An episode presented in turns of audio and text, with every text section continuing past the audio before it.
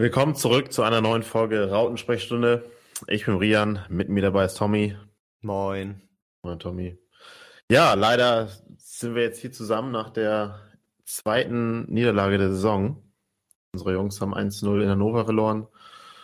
Ähm, aufgrund des Spielverlaufs sicherlich, wie ihr auch alle gesehen habt, eher ja, eine Niederlage der un unglücklicheren Art. Ähm, gut, meistens sind Niederlagen immer irgendwie unglücklich. Aber ja, so ist es. Auch aufgrund der Tabellensituation, glaube ich, umso ärgerlicher, weil auch vorne, abgesehen von unseren Freunden vom Millantor, ähm, viele gepatzt haben. Regensburg, Darmstadt. Ähm, von daher hat man da Schalke auch. Also hat man da schon echt was gut machen können. Ähm, Tommy, wie bewertest du die Niederlage? Ja, wie du schon gesagt hast, wahnsinnig unglücklich. Also da ist irgendwie einfach alles zusammengekommen, muss ich sagen. Fühlt sich ja gar nicht so wirklich an wie die zweite Saisonniederlage erst. Also ich habe das Gefühl, wir waren schon öfter eher enttäuscht in der Folge gestartet. Das waren dann oft diese Unentschieden, die uns frustriert haben auf Dauer, die teilweise unglücklich entstanden sind. Jetzt war es mal wieder eine Niederlage und natürlich zu einem ungünstigen Zeitpunkt. Wir waren eigentlich in einem Formhoch, hätten das richtig gut mitnehmen können, wie du auch schon erzählt hast. Guten Tabellenplatz erreichen können, wären Dritter gewesen, glaube ich, ähm, nach einem Sieg, der absolut drin gewesen wäre. Und ich weiß, also ich kann der Mannschaft gar nicht so böse sein, weil ich gar nicht so eine schlechte Mannschaftsleistung fand, muss ich tatsächlich sagen. Natürlich, wenn man jetzt so betrachtet, es gab nicht so viele zwingende Chancen und man hat sich sehr lange schwer getan, ähm, spricht das natürlich nicht so sehr für die Mannschaft. Aber ich fand, es gab auf jeden Fall die Spielphasen ähm, über mehrere Minuten, die dann doch sehr, sehr dominierend waren. Und es gab einfach diese unglückliche Konstellation mit dem Abseitstor, wo wir eigentlich echt gut unterwegs waren, allgemein mhm. der starken Anfangsphase und dann dem Gegentor, was absolut unglücklich passiert ist. Einerseits in der Entstehung, andererseits in dem, was überhaupt auch vorher noch so passiert ist, im gegnerischen 16er.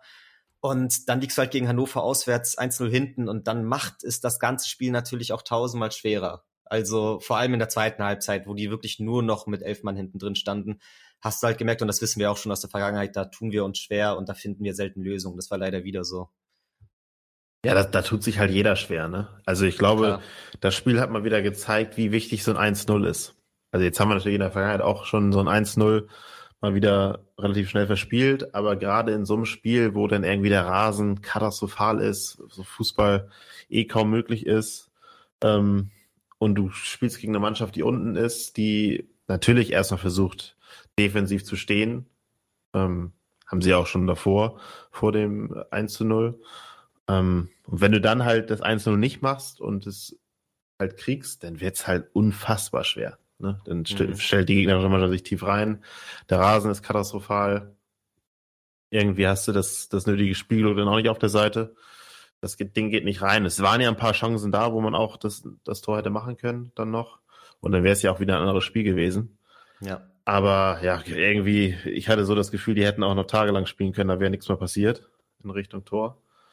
Ähm, ja, natürlich bitter. Ne? Und das zeigt halt wieder, wie wichtig das 1-0 ist. Und Hannover, das kam natürlich sehr gut in die Karten. Mhm. Ja, voll. Wir wussten ja auch, dass es schwierig wird mit dem Interimstrainer jetzt, Trainer vorher entlassen, ist immer ein schwieriges Spiel dann auswärts. Obwohl es sich ja gar nicht so, ich glaube, für die Mannschaft hat es sich nicht wirklich wie ein Auswärtsspiel angefühlt, weil waren ja sehr, sehr viele HSV-Fans dabei. Ja. Ähm, ja, aber natürlich ist es doch irgendwo ein Faktor, wo man sich im Vorhinein auch gedacht hat, ja, wird leider schwierig. Und leider ist es ja auch oft so, dass wenn wir wirklich mal ein paar Tabellenplätze nach oben klettern können, dass wir uns dann irgendwie noch mal ein bisschen mehr schwer tun als sonst ohnehin schon. Ja, kam leider einfach viel zusammen. Aber wie ich eben schon gesagt habe, fand ich die Mannschaftsleistung an sich nicht so schlecht. Ich fand, da waren wieder Ansätze, die ich eigentlich echt gut fand. Ich sehe da ein paar Spieler eigentlich echt im Aufschwung jetzt seit ein paar Spielen. Ich fand es cool, dass Jamra wieder am Start war. Also mhm. ich, ich finde, auch wenn da auch nicht alles geklappt hat, finde ich trotzdem, dass der Aspekt ins Spiel bringt, die ich an ihm mag. Diese Ballsicherheit, ja. dieses nach vorne preschen mit dem Ball, in die Räume gehen. Ähm, und gefällt mir auch über links sehr gut. Also finde ich, macht nicht einen schlechteren Job als über rechts. Und finde ich eigentlich momentan eine ganz coole Aufteilung mit Taya rechts und Jamra links. Also gefällt mir noch ein bisschen besser als Muheim. Mhm. Okay. Muss ich tatsächlich sagen, siehst du das anders? Oh, also ich fand Haier jetzt echt schwach, muss ich sagen.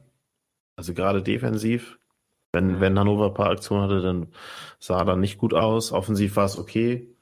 Ähm, Ich fand Muheim jetzt aber auch echt okay. So die Spiele. Ja, der hat ein bisschen gebraucht, aber dann so die letzten Spiele hat er das schon echt gut gemacht. Und ja, ja, Jamarat hat es gut gemacht. Also war, hat Walter ja auch nach dem Spiel noch gesagt, glaube ich, dass er es echt gut fand. Mhm. Und ist natürlich gut, dass du da einen hast. Umso bitterer, dass Muheim jetzt auch noch ausgefallen ist. Also wie viele Verteidiger verletzt sind, ist natürlich auch echt bitter.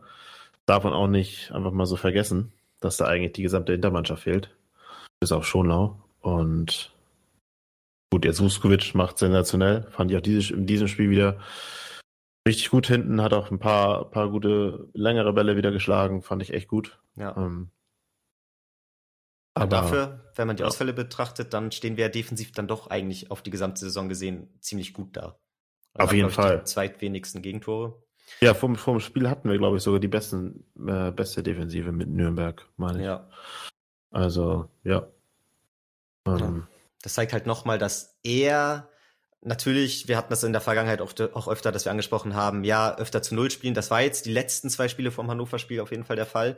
Und ich finde, es macht noch ein bisschen mehr deutlich, dass vorne noch mehr Tore auf jeden Fall fallen müssten. Und dass die Offensive halt, wenn dann, da ein Problem ist. Ja, gerade wenn du bedenkst, okay, wir haben die meisten herausgespielten Großchancen in der Liga und stellen auch noch die beste Defensive der Liga dar. Da ist natürlich, wenn du guckst, ein siebter Tabellenplatz, äh, es geht eigentlich gar nicht. Also wenn du die meisten Großchancen rausspielst und solltest du auch eigentlich mit die meisten Tore schießen, sage ich jetzt einfach mal so. Ja. Und wenn du dann auch noch die beste Defensive hast, dann musst du eigentlich an eins oder zwei stehen. Eigentlich ja. Also die Statistiken daher, würden für uns sprechen, aber. Ja, von daher ist es schon sehr unbefriedigend jetzt das Spiel. Gerade so wie es, wie es gelaufen ist. Du machst da das Tor. Jatta steht da einen Schritt im Abseits. Total unnötig eigentlich, ne? Mhm. Der hat sich ja keinen Vorteil erschaffen. Er nee, steht, steht mit dem Rücken zum Tor und geht dem Ball eigentlich entgegen, aber steht halt dann mit, mit seinem einen Bein da im Abseits. Ja, unglücklich gelaufen, weil Jatta war jetzt, muss ich auch mal sagen, in dem Spiel wieder mal okay. Also es war jetzt im Vergleich zu anderen Wochen zuvor besserer Auftritt. Ähm, ja, der macht Glatzel endlich mal wieder eine Bude. Mhm. Das Abseits scheiße. Wäre natürlich extrem wichtig gewesen für das Spiel. Und dann kurz darauf, Ecke für uns. Ja, Ball kommt zu Bakary, Bakary geht zu Fall. Hatte den Ball aber auch schon verloren eigentlich. Ne? Also ja. ich weiß es, ich glaube nicht, dass das durch, das durch den Kontakt da passiert ist. Und dann der Konter, keine gute Restverteidigung, wie ich fand. Also zu offensiv irgendwie, dass da so schnell ein Konter entstehen kann. Und wir so offen sind hinten und nur noch mit Meffert da hinten, hinten sind, der ja wahrlich kein schneller Spieler ist. Nee, das stimmt. Normalerweise hast du ja auch einen schnellen Spieler als Außenverteidiger als, vielleicht oder ja, so. Genau, als Absicherung. Ja, ich fand, Meffert hätte es auch besser machen können, hätte vielleicht früher nochmal auf den Mann gehen können und ihn nicht erst in, in den 16er ziehen lassen, weil dann wird es immer gefährlich mit Tempo. Also wenn, mit, wenn der Spieler mit Tempo auf die Abwehr kommt, sobald es im 16er ist, wird es immer brenzlig. Ähm, ja. ja, prallt natürlich vom Pfosten genau zum Spieler ab. 1-0. Ja, das war bitter. Ja. Gerade mit der, mit der Szene zuvor ist wieder so eine Sache, wo ich manchmal mich einfach frage, was, was, was, was man hier eigentlich macht. So, weil das gibt, das gibt einen ganz klaren Kontakt. Bakker fässt sich ja auch äh, sofort hinten an sein, an sein Gesäß und geht zu Boden. Ja. Das Tor darf dann eigentlich trotzdem nicht so fallen. Das soll jetzt Klar. keine äh, Entschuldigung dafür sein. Du musst es trotzdem besser verteidigen. Aber das ist eine Szene, worüber man sprechen muss, wie ich finde. Weil es einfach, und ich fand, der Schiri hat das ganze Spiel über einen sehr, sehr arroganten Eindruck gemacht. Mhm. Und dass man sich sowas nicht anguckt, kann ich einfach nicht nachvollziehen. Ja. Du, du hast die Möglichkeiten, und gerade natürlich fällt da draußen noch ein Tor, das macht es doppelt bitter, aber du hast die Möglichkeiten, dann musst du es dir auch mal angucken. Ja, voll. Du, du kannst ja immer noch sagen, nee, für mich war es auch mit der, mit der Wiederholung kein Elfmeter. Kannst ja immer noch sagen. Ist ja jetzt nicht so, dass du, wenn du es dir anguckst, Elfmeter geben musst. Nur einfach guckst dir an, dann ist es einfach zufriedenstellender für alle Beteiligten. Und wenn er sich anguckt und dann kein Elfmeter gibt, dann hätten wir wahrscheinlich immer noch diskutiert weil es eventuell einer gewesen war, ist. Aber er hat es immerhin angeguckt. Dann hätte man es so besser nachvollziehen können, ja. Genau. Die ganze Situation. Und wenn er dann sagt, nee, für mich ist es keiner bitter, trotzdem aber nachvollziehbar. So, und das finde ich einfach teilweise, hat mir auch beim äh, Topspiel gesehen. Dortmund gegen Bayern, die Szene mit Reus. Mhm. Genau, genau das Gleiche. Kontakt ist da, überhaupt keine Diskussion. Und er guckt sich nicht an. Guck's jetzt doch zumindest an, ja. Ich und glaub, später gibt's dann Videobeweis und für Bayern und dann, dann gibt er halt, hält er halt Elfmeter und guckt es sich an. Und da fehlt mir einfach so die Gleichgerechtigkeit. Oder halt auch diese, die, die klare ja, Linie. Die Verhältnismäßigkeit innerhalb des Spiels, ne? Und ob du jetzt jemand bist, der solche brenzlichen Situationen anguckt oder du sagst, du machst es ohne, aber nicht zwischen des Spiels oder innerhalb des Spiels switchen. Ähm, in deiner Linie, genau das. Und das Tor ist halt auch gefallen und ich hatte dann auch direkt die Hoffnung, einerseits hatte ich kurz Hoffnung, ob der Abpraller abseits war, war es aber nicht, war relativ schnell deutlich ja, und ähm, dann habe ich natürlich auch immer noch die Szene von vorher im Kopf gehabt und dachte, ja, okay, come on, vielleicht guckt er sich's an. Irgendwelche Wiederholungen laufen im Hintergrund und dann als die vorbei sind, spielen die schon wieder weiter. Und ich denke mir so, echt, hast du es dir nicht angeguckt? Habt ihr nicht länger das nochmal überprüft? Und ich habe wurde gar nicht überprüft. Ja, ich habe auch gehört, ähm, auch im Keller wurde es nicht mal so nochmal nee. intensiv sich angeguckt. Und ich denke mir, wie kann das sein? Es gab auch schon Situationen in der Vergangenheit, wo Tore geschossen wurden und im Nachhinein Elfmeter für die andere Mannschaft gegeben wurde. Das wäre jetzt ja. nicht das erste Mal gewesen. Und ich weiß nicht, ob die da dann irgendwie so trotzdem noch so ein Respekt vor ist, dass du wirklich jetzt von einem Einzug für die andere Mannschaft auf ein eventuelles Einzug für die andere Mannschaft dann halt umkehrst oder oder was? Also ich, ich verstehe es wirklich nicht, weil der Kontakt war da, er war relativ deutlich. Ich glaube, für alle zu sehen, so deutlich wie Jatta dann danach auch auf dem Boden liegt, weiß es auch der Schiri, dass das eine Kann-Situation gewesen ist. Und ich finde allgemein, dass seitdem der Videoschiedsrichter am Start ist, dass zu selten diese brenzlichen Situationen nochmal vom Schiri begutachtet werden. Und ich weiß auch nicht, ob du wie du schon benannt hast, so eine Arroganz vom Schiri ist, dass das immer noch im Augenblick erkennen will und sich nicht zu oft die Hilfe da irgendwie, ähm, ja, ob er darauf zu oft zugreifen will und so. Oder woran es jetzt wirklich liegt, weil mich, mich stört das wirklich extrem. Und ja, ob's, ja, keine Ahnung. Für mich war es auch äh, nach den ersten paar Wiederholungen kein Elfmeter. Ich würde jetzt auch nicht sagen, das ist 100% ein Elfmeter, aber diese Situation, dass es sich nicht mal angeguckt wird, das frustriert halt. Ja, das stört mich, das stört mich da am meisten. Wie ja. gesagt, du kannst ihn dann, ob du ihn dann gibst oder nicht, aber guckst dir halt an. Und kannst immer noch sagen, es wird so viel Zeit, wir haben Verletzungen gehabt. Ähm, Zeitspiel Hannover hat sich auch extrem viel Zeit gelassen. Dann tut's auch nicht Not in so einem Spiel, wo eh nicht so viel Fußball gespielt sich halt was anzugucken. Also ist ja generell natürlich gemeint, aber du hast trotzdem ja in jedem Fußballspiel viel Unterbrechung, denn ähm, ja, kann man sich auch die Zeit dafür nehmen. So. Ja. Und wir hatten das auch in auch auf Pauli, genau so ein Ding, das war einfach noch viel klarer. Das ist das Ding an Bakary. Mhm. Ähm, wo, wo nichts kommt vom Videobeweis. Und da fragst du dich einfach, wie, wie, wie das sein kann. Weil es gibt ja Bilder, da kann man sich immer drüber streiten, ob da jetzt was war oder nicht. Aber es gibt halt klare Bilder, die jeder normale Mensch sieht. Und diese Bilder sollten dann auch immer zur Hilfe genommen werden. Und darüber sollte auch gesprochen werden, wenn es halt klare Bilder, Bilder gibt. Und das waren jetzt aber mal nur die beiden rausgenommen. Klare Bilder, dass da Kontakte vor, vorgelegen haben. Und gerade im Derby war es ja, das war ein glasklarer Elfmeter. Also klarer ging es ja nicht. Ja. Und ich, ich kann einfach nicht nachvollziehen. Und das passiert ja Woche für Woche. Das ist ja nicht nur beim HSV. Das passiert ja Woche für Woche in der Bundesliga, auch in der zweiten Liga. Ähm, ich kann es nicht nachvollziehen, wie, wie klare Aktionen einfach nicht gesehen werden können. Mhm. Das verstehe ich einfach nicht. Ja. ja.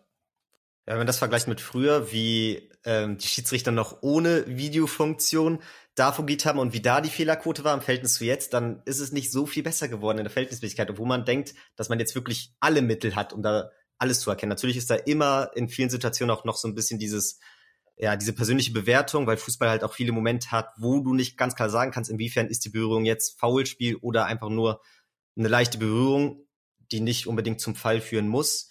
Aber ich muss auch sagen, so viel fairer hat der Video, ich bin Befürworter des Videobeweises, aber so viel fairer hat er den Fußball auf jeden Fall noch nicht gemacht, wie er es machen könnte. Das ja. liegt, glaube ich, auch einfach an der Herangehensweise, wie, man's bis, wie man bis jetzt damit umgeht. Und die muss sich in Zukunft immer weiterentwickeln und verbessern. Ja, wie gesagt, das, was mich halt einfach daran stört, dass manche Sachen äh, nicht bemerkt werden, wo es klare Bilder gibt. Mhm. Man, man, kann am Ende immer zweier Meinung sein, was ist, wie es dann wieder, wenn es um eine Bewertung von der, von der Szene gibt. Das ist völlig okay. Das ist ja auch, ist ja auch gut. Weil sonst können wir sagen, sonst hätten wir nichts, nicht, nicht so viel zu reden. Ja. Ähm, aber manche Szenen, die einfach, da sitzt jemand vor einem Fernseher, guckt das Spiel und dann gibt es eine klare Szene. Wir nehmen jetzt mal das Derby zum Beispiel. Mhm. Und wir nehmen jetzt auch das Ding, was ja nicht überprüft wurde. Wie kannst du da vor dem Fernseher sitzen und es nicht sehen? Erklär mir das mal. Und das ist das, was ich nicht verstehe. Ja. Ja, was ich dann noch teilweise nicht verstehe, ist, wenn du die Zeitlupen siehst, auf dem Fernsehmonitor, wo sie dann verschiedene, also wir dann als Zuschauer und du siehst, okay, es gibt verschiedene Einstellungen und in einer Einstellung siehst du es besonders deutlich. Und dann guckt sich der Schiri vielleicht sogar an und dann hast du das, dann siehst du es ja teilweise von außen, welche welche Kameraeinstellung er sieht. Und teilweise sieht er Kameraeinstellungen, wo du es überhaupt nicht so deutlich erkennen kannst, wie in anderen Kameraeinstellungen. Aber sondern mhm. er sieht eine von 50 Meter Entfernung ähm, immer in so einem Loop, so ein drei Sekunden Loop auf und ablaufen, wo ich denke, zeigt ihn doch wirklich die verschiedenen Perspektiven. Ich habe das Gefühl, das wird noch so stiefmütterlich behandelt, das ganze Thema. Und man könnte da so viel deeper reingehen, um ja einfach die Fehler noch mehr zu reduzieren. Ja. Ja, schwierig. Schwierig. Aber ich muss auch allgemein zum Schiri sagen, auch abseits dieser Situation hat es mir halt auch wirklich nicht so gefallen. Ich fand da auch nee. die Linie nicht so klar und Überhaupt wenn ich dann so sehe, dass Meffert für irgendeine Kleinigkeit relativ früh gelbe Karte sieht, an sich hat er aber eine relativ lange Leine gehabt, wenig gelb gezeigt und dann kriegt, ich weiß nicht, ob es meiner war, auf jeden Fall ein Novaraner, der Alidu hart fault, dann doch sehr deutlich mit viel Intensität auf seinen Fuß tritt, wo man sich danach schon kurz Sorgen gemacht hat, ob der vielleicht verletzt ist und das gibt dann kein Gelb und gab viele dieser Situationen dieser Ondua, der Sechser. Oh, der war's, ja. Der war das. Okay. Also, und der hat auch noch die ganze Zeit gelacht danach. Ich dachte auch nur so, ey, Digga, du weißt doch ganz genau, dass du ihm da voll auf den Fuß getreten bist. Ja. So, und der hatte ja noch viele Aktionen danach und er hat kein Gelb gesehen. Ähm, ja, fand ich, fand ich schwierig. Gerade auch so Meffert, das war ja auch davor für mich ein Foul an Kittel. Das hätte ja zu der Situation gar nicht kommen können. Mhm. Oder kommen sollen, eigentlich. Und dann ja, stimmt. War natürlich ein dummes Handspiel, muss man auch sagen. Tut, tut nicht Not, aber ja, ja halt nervig, ne? Und gerade wo wir jetzt gerade bei Meffert sind, ich fand auch äh, Meffert in den letzten Spielen nicht ansatzweise so stark wie zu, zu Beginn der Saison. Hm. Ja, er hat halt, ja, ja. gerade ein Spieler wie ihn, wenn er früh gelb kriegt, ist es ist jetzt nicht, nicht fördernd für sein Spiel. Aber ich fand, er hatte auch viele Situationen, wo der Ball in den Rückraum gekommen ist und er dann äh, meistens die, die falsche Entscheidung getroffen hat. Ja, ich weiß, was du meinst. Ich finde allgemein Meff hat immer schwer zu bewerten, weil er vor allem im Offensivspiel natürlich ähm, ja wenig auf sich aufmerksam macht. Wenn dann ist er eine Zwischenstation und du siehst den nicht so direkt. Und in der Defensive gerade als so ballbestimmende Mannschaft mit 80 Prozent Ballbesitz teilweise ähm, natürlich gibt's immer wieder die Momente, aber man muss schon teilweise direkt darauf achten, dass du wirklich im Nachhinein beurteilen kannst, hat Meffert gerade ein gutes Spiel gemacht oder hat er einen soliden Job einfach nur gemacht oder war es doch eher unauffällig oder hat er sogar die paar schlechten Szenen, die dann natürlich direkt auch schon ausschlaggebend sein können. Ähm, ob da am Ende dann Tore draußen stehen oder sonst was. Ähm, aber ich glaube auch, wie du schon meinst, die gelbe Karte hat auf jeden Fall einen großen Unterschied gemacht und hat ihn auch gehemmt für den Rest des Spiels. Ja, ich, ich denke mir halt, wenn du so ein Method ist gegen Mannschaften, die auch mitspielen, absolut Gold wert. Mhm. Wenn du jetzt gegen Pauli spielst oder Schalke oder andere Mannschaften gegen Bremen, dann ist so ein Meffert, weil er einfach defensiv viel mehr zu tun hat, ähm, halt Gold wert. Aber in einem Spiel wie jetzt gegen Hannover, wo du eigentlich 90 Minuten lang äh, angerannt bist und teilweise, also wir mussten ja kaum verteidigen eigentlich. Mhm. Da gibt es ein paar Situationen, aber wir mussten ja kaum verteidigen. Ja in der zweiten Halbzeit so, ne? Da, mhm. da hatten, hatte Hannover, glaube ich, gar keinen Torschuss mehr und wir sind nur noch angerannt. Da denke ich mir halt so, okay, vielleicht kann man auch mal drüber nachdenken, da einen spielstärkeren Sechser aufzustellen. Ich sag mal, weiß jetzt nicht ein Doyle oder äh, Doyle zum Beispiel. Ja. Ich glaube, ein Suhonen ist dafür auch nicht so gemacht, da so ein Spiel aufzuziehen. Aber so ein Doyle kann man da, glaube ich, oder auch ein Kind Zombie ist ja auch offensiverer und ja. kann ja auch offensiv, auch wenn er jetzt nicht immer glänzt hat, kann er offensiv auch was, was machen. Das ist so vielleicht eine Überlegung mal. Ich, ich verstehe den Ansatz auf jeden Fall. Ähm, Doyle sowieso, sehe ich sowieso immer gerne. Also verstehe ich auch nicht, warum der wieder nicht eingewechselt wurde.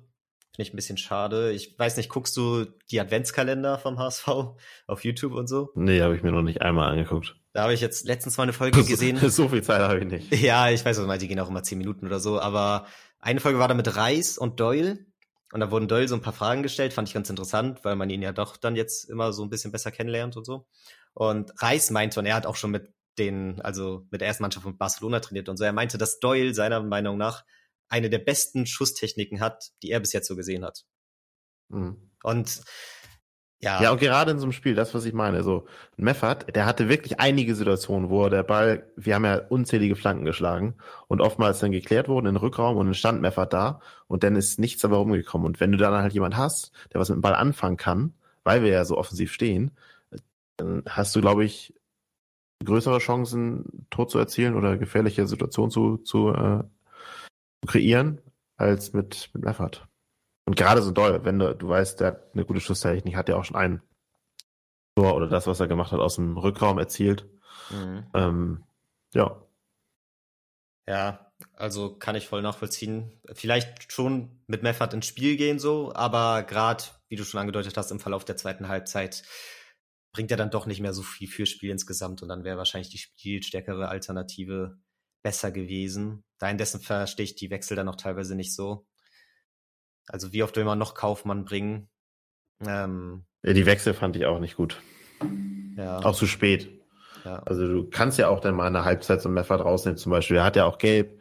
Äh, dann bringst du einen Doyle und probierst es halt. Weil man hat ja schon gemerkt, irgendwie, ja, wir machen das Spiel, aber so richtig, gerade in der ersten Halbzeit, richtig was am Rasen haben wir ja nicht bekommen. Und ja, dann, dann kam halt, ich hätte auch vielleicht früher schon eine zweite Spitze gebracht. Man hätte ja auch darüber, darüber nachdenken können, zum Beispiel Meffert rauszunehmen und dafür noch einen Stürmer zu bringen. Mhm. Also dann spielst du halt mit, mit Kittel und Reis im Zentrum und Jatta und Alidu ja auf den Flügeln und hast dann aber noch einen zweiten Stürmer drin mit Winsheimer von mir aus. Weil wir haben ja einfach viele Bälle reingebracht und nur selten kam da ja mal jemand ran.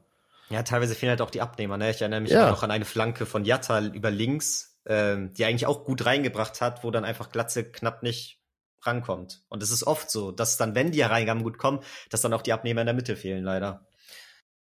Das ist dann ja. natürlich auch auf Dauer frustrierend. Und dann kam in der 71. der erste Wechsel. Alidu bis dahin eher schwaches Spiel gemacht, hat auch hier vom Kicker eine 5 bekommen. Ja. Ähm, kann ich nachvollziehen. So, aber dann war das halt ein 1 zu 1 Wechsel. Winsheimer dann wieder auf dem Flügel, wo ich ihn halt einfach nicht mag. Und Alidu ging raus das ist dann ja nach offensiv nichts passiert und du liegst 1 zu 0 hinten, brauchst eigentlich die, die Überzahl vorne, gerade weil Hannover so tief, tief steht. Das, ich habe es nicht nachvollziehen können. Ich fand vor allem vor dem ersten Wechsel, da hatten wir eigentlich die Phase mit dem meisten Druck, so zwischen der 50. und 70. Minute da mhm. war so ein 20-Minuten-Intervall, wo ich wirklich dachte, okay, jetzt bahnt sich das Tor langsam an. Es war nicht so richtig krass zwingend, aber wir haben sie schon reingedrückt. Es kam halt nicht die zwingenden Chancen so oft zustande, aber da waren auch schon zwei, drei dabei. Und ja, irgendwie war es einfach ein sehr dominantes Spiel und es war wieder der Fall, dass die Wechsel uns eher so rausgeworfen haben. Also dann ja, danach ging diese, gar nichts mehr. Ja, dann war eher wieder diese Phase, wo nicht so viel passiert. Und ja, ich meine, letzte Woche ging das mit dem Wechseln gut, da hat Winsheim auch das Tor gemacht, aber irgendwie hat er dann ja immer doch dasselbe Schema. Okay, ein Winsheimer kommt rein, Kaufmann kommt rein. So, und das sind schon so die klassischen Kandidaten. Und hm, ich finde, abseits davon, dass sie vielleicht teilweise dann auch mal ein Tor oder eine Torbeteiligung hatten, funktioniert es danach als Teamkonstrukt in den meisten Fällen nicht mehr so gut. Jetzt. Nee, haben wir ja auch schon öfter drüber gesprochen. Ja. Ja,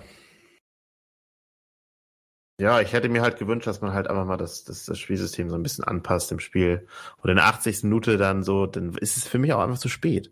Weil dann, wenn dann noch was passiert, okay, dann hast du 1-1, aber du willst ja im Grunde genommen das, das Spiel gewinnen. Und das ist ja in der 60., 70. Minute noch vollkommen möglich. Ja, und vor allem war die letzte Spielphase dann ja auch tatsächlich eigentlich nur noch Hannover komplett hinten drin. Also sie sind ja immer tiefer reingerückt und dann waren es halt auch irgendwie diese weiten, hohen Bälle in der Hoffnung auf Abnehmer und so. Dann dann hat auch gefühlt gar nicht mehr so viel ausgemacht, wie jetzt die Formation ist oder sonst was, weil irgendwie dann eh sechs Leute vorne drin standen, aber nie den Ball bekommen haben. Ja. So gefühlt. Das war dann auch ein bisschen doof. Ja, war zum, war zum Mäusemelken. Ja. Aber in den guten Phasen, wo wir ein bisschen mehr Druck gemacht haben und wo es irgendwie ein bisschen besser gefunkt hat, da fand ich es eigentlich echt nicht so schlecht. Ich finde auch, meiner Meinung nach, ähm, hat sich Reis eigentlich ganz gut in die Stammelf gespielt mittlerweile. Also ich mag den eigentlich echt ganz gerne. Ähm, ist jetzt. Kann, kann sich auch noch mehr zutrauen. Ja, ja, auf jeden Fall. Aber ich finde, man, er zeigt noch mehr in den Ansätzen seine Klasse als in den vorherigen Spielen oder in den ersten Saisonspielen.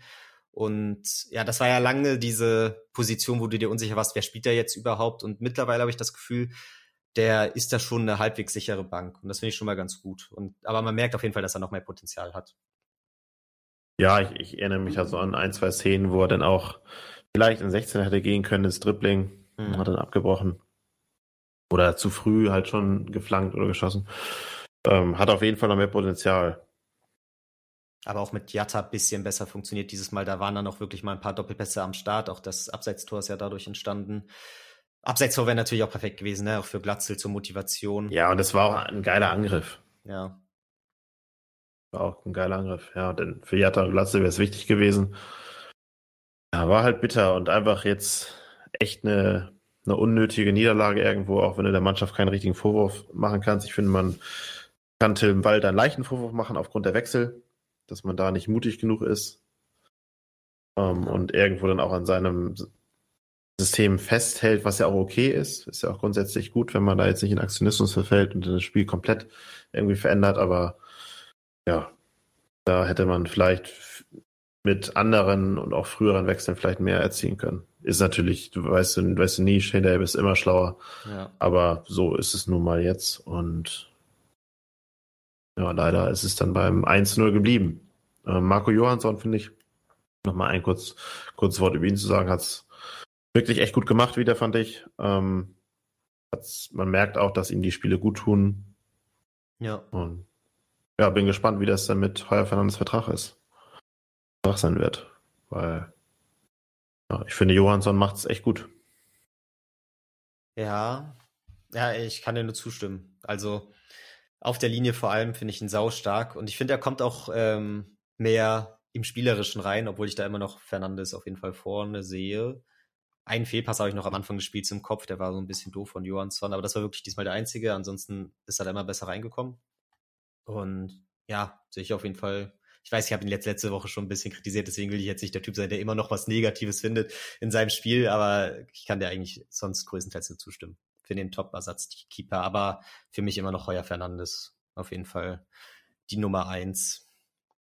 Ja, aber du musst dich ja trotzdem fragen, okay, wir haben jetzt äh, zwei Keeper, die sind auch, man kann, Johansson hat ja auch noch, ich sage mal, mehr Entwicklungspotenzial als Heuer Fernandes. Ja. So, und du musst dich dann fragen, okay, wir haben jetzt einen Johansson, der hat schon ein paar Spiele gemacht, hat auf jeden Fall bewiesen, dass er grundsätzlich erstmal die, die Klasse für die zweite Liga hat.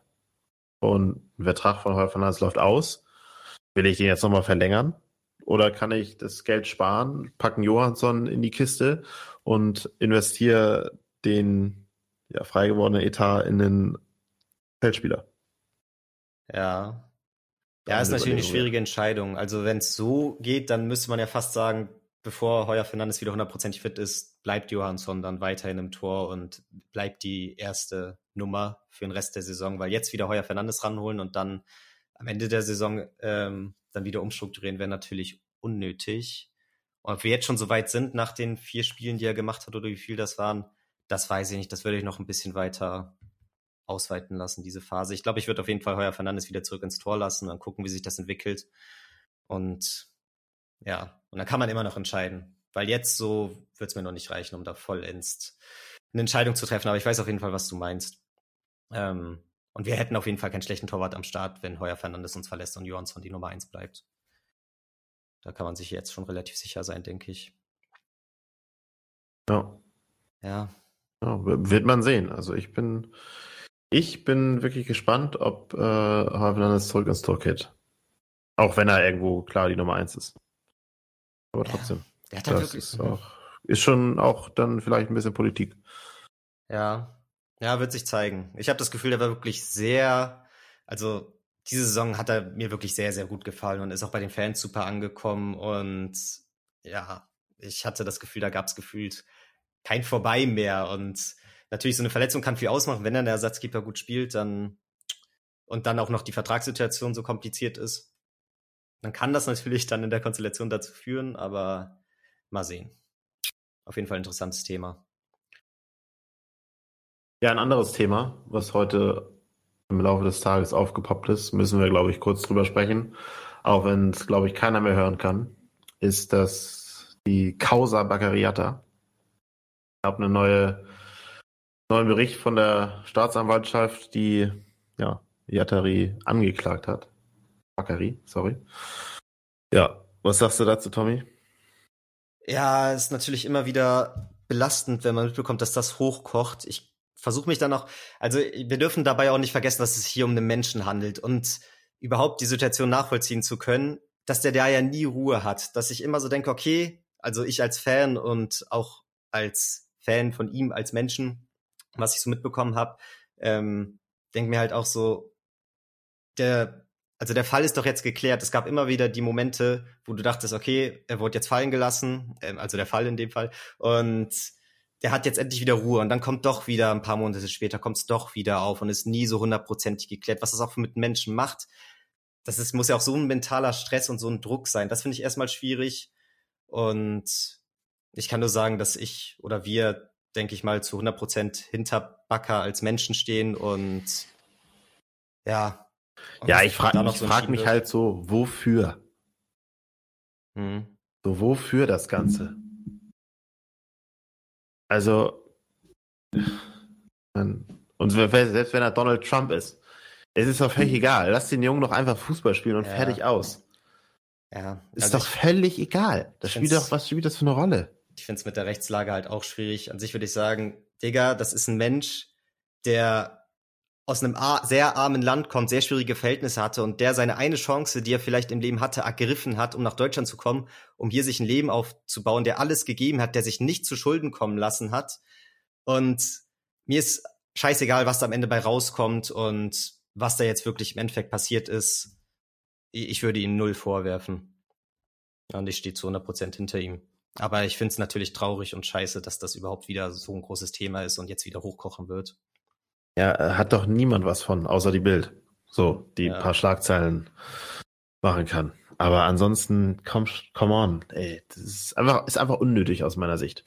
Und nervig. Und für den Menschen Baccariata einfach nur belastend. Ja.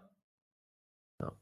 War ja auch, war es nicht gegen Hannover vor ein, zwei Jahren, wo es so richtig hochgekocht ist wieder und er dann auch das Tor geschossen hat, wo du richtig. Nee, das war gegen, gegen Nürnberg. Gegen Nürnberg war das, ja, okay, stimmt. Ja, da hat der Nürnberg äh, Sportvorsitzender oder auch noch danach gesagt irgendwie oder, oder so, dass man da gucken muss, ob das alles so richtig ist mit Bakary und eventuell dann. Da haben die ja auch Einspruch, Einspruch einlegen so wollen und so. Oder sie wollten ganz, ja, stimmt. Ganz, ganz gestört. Ja. ja, hoffen wir, dass das irgendwann mal ein Ende findet, damit auch Bakary mal wieder vielleicht mal befreiter ausspielen kann. Man weiß ja nie, wie das ein, ein Menschen auch mitnimmt, ne?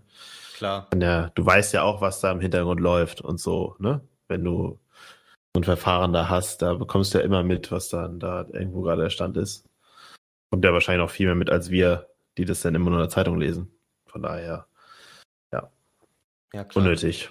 Habe ich auch schon drüber nachgedacht. Wir wünschen Ihnen in dem Fall auf jeden Fall nur das Beste. Und dass das so schnell wie möglich geklärt ist. Ja, ansonsten noch zwei Spiele dieses Jahr. Hannover war mhm. so ein mhm. bisschen als nicht sicherer Sieg, aber so schon so Punkt, drei Punkte, mit denen ich gerechnet habe. Und wenn ich jetzt gesagt hätte, okay, wir gewinnen hoffentlich gegen Hannover und Rostock, dann kann ich damit leben, wenn es gegen Schalke vielleicht nicht reicht. So ungefähr habe ich gerechnet. Und jetzt ist es schon eher so, okay, jetzt würde ich gegen Rostock und Schalke dann doch gerne jeweils einen Sieg sehen. Also so gehe ich jetzt in die letzten zwei Spiele so. Obwohl Rostock Sieg und Schalke unentschieden kann ich dann auch irgendwo mit liegen, leben. Ich weiß, dass Schalke ein starker Gegner ist, aber teilweise liegen die uns ja auch besser. Oder wie ist da so deine Herangehensweise auf die letzten zwei Spiele? Ja, du hast dich natürlich jetzt unter Druck gebracht mit der Niederlage gegen Hannover, ne? Das Schon stimmt. wie du sagst. Jetzt hast du Rostock und Rostock wusste man bisher auch, die, die hatten immer wieder so ein paar Spiele drin, wo sie echt unangenehm waren. Auch größere Vereine geschlagen haben. Also ich glaube, Pauli haben sie ja, glaube ich, auch schon geschlagen. Mhm. Ähm, Bremen haben sie geschlagen. Bremen ist jetzt nicht so eine Übermacht, aber haben sie ja Oder? Ist das Bremen? Oder rede ich gerade rede ich gerade Müll? Vertrau dir einfach mal, aber ich versuche es mal gegen zu checken gleichzeitig. Ähm, äh, sie haben sogar Wolfsburg geschlagen im Pokal. Düsseldorf, Regensburg. Ähm, Bremen hat gewonnen gegen die. Gegen Pauli haben sie auch nicht gewonnen. Egal, habe ich ein bisschen, ein bisschen Schluss geredet, darf auch mal passieren. Ähm, trotzdem haben sie schon den einen oder anderen größeren auch weggehauen.